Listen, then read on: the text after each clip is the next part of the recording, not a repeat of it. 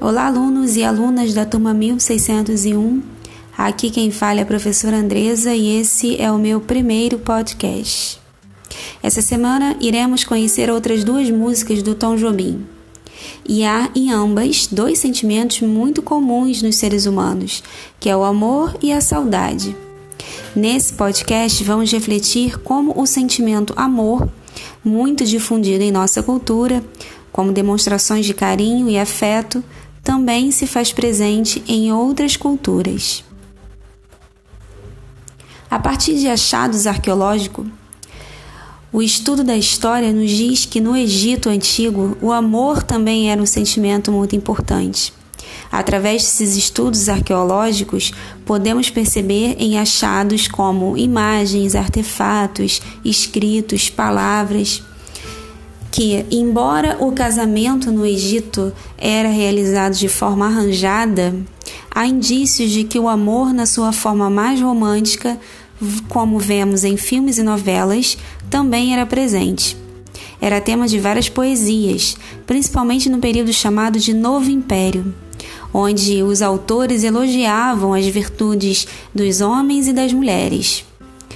Um exemplo disso são os achados arqueológicos da tumba do faraó Tutankhamon. Ele morreu com cerca de 18 ou 19 anos e foi sepultado no Vale dos Reis, e seu túmulo foi encontrado quase que intacto no ano de 1922 por um arqueólogo inglês, Howard Carter.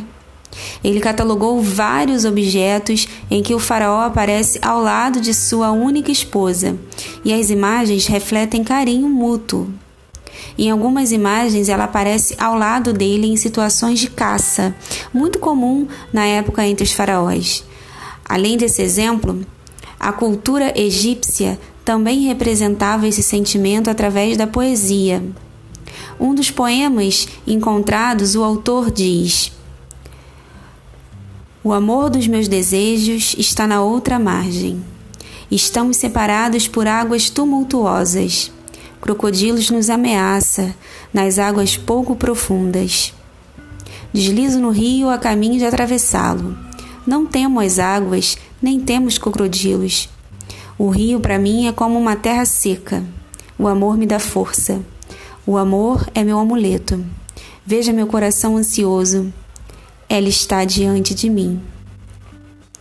Na cultura egípcia havia um costume de chamar a pessoa amada de irmão ou de irmã, o que não significava parentesco, como é comum em nossa cultura, mas sim uma forma de aproximação afetuosa entre as duas pessoas.